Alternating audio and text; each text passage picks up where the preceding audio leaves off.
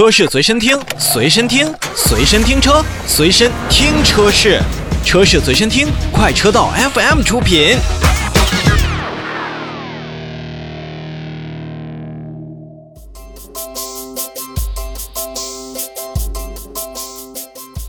首先，我们来关注奥迪与上汽、一汽以及现有的奥迪经销商体系之间的四方博弈。在十二月二十三号的时候，那么一汽大众奥迪特许经销商品牌体验日正在召开。那在期间呢，也会有一个上汽奥迪的项目，算是尘埃落定。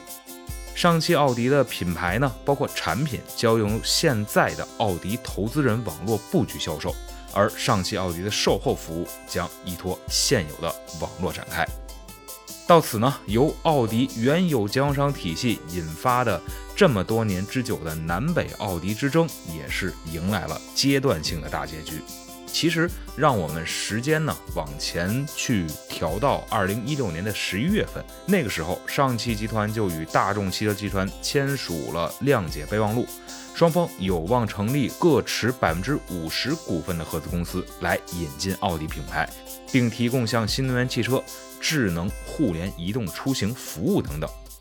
其实呢，在那个时候呢，连上汽奥迪的首款产品即将在二零一七年四月份的发布的消息都已经对外放出，可以说呢，上汽奥迪在那个时候已经是箭在弦上了。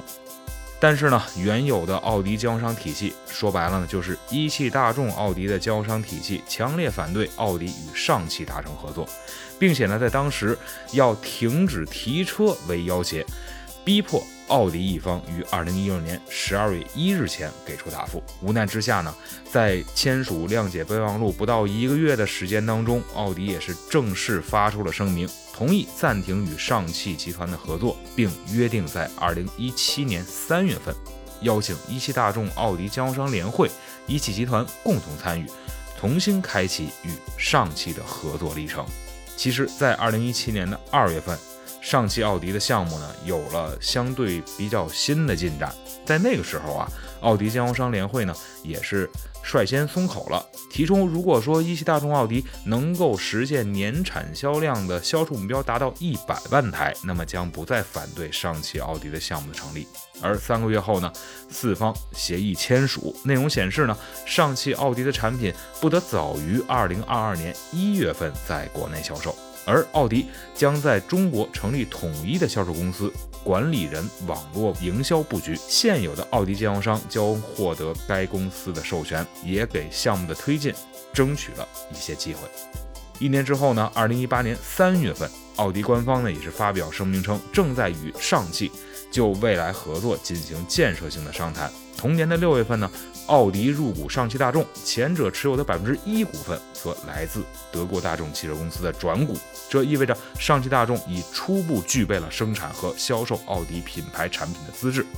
随后呢，上汽大众趁热打铁，也是成立了奥迪品牌事业部。在上汽奥迪经销商尚未正式敲定之前呢，一汽大众奥迪又获得了中德双方股东的加码，一汽与奥迪迅速成立了第二家合资公司，双方呢将生产基于 PPE 平台打造的纯电动汽车，为奥迪的新能源车市场建立更多的整车基地。其实呢，在那个时候，我们已经知道了，原先上汽奥迪就要做 A 五、A 七，或者说是新上来的奥迪的新能源车型，但一汽大众奥迪的整个的反馈还是相对比较强硬的。那现阶段呢，中国本土呢已经形成了咱们奥迪纵置发动机和变速箱最大的海外生产基地之一。在二零二零年今年的十月份，基于 MLB 平台打造出来的上汽大众辉昂也是正式上市了。未来同平台生产的像奥迪 A 五啊、奥迪的 A 七 L，而奥迪 A 七 L 在前一段时间我们也是看到了路测的一些谍照，也有可能在上汽大众和上汽奥迪率先实现国产化的落地。根据协议呢，最早二零二二年初不得早于这个时间，上汽奥迪去发布新车。那么届时呢，不管是上汽奥迪也好，还是一汽大众奥迪也好，最终赢得胜利的，我认为还是四环的奥迪品牌。其实上汽奥迪项目呢，最终是由奥迪、一汽、上汽和现有经销商达成了一致，我觉得这算是实属不易了。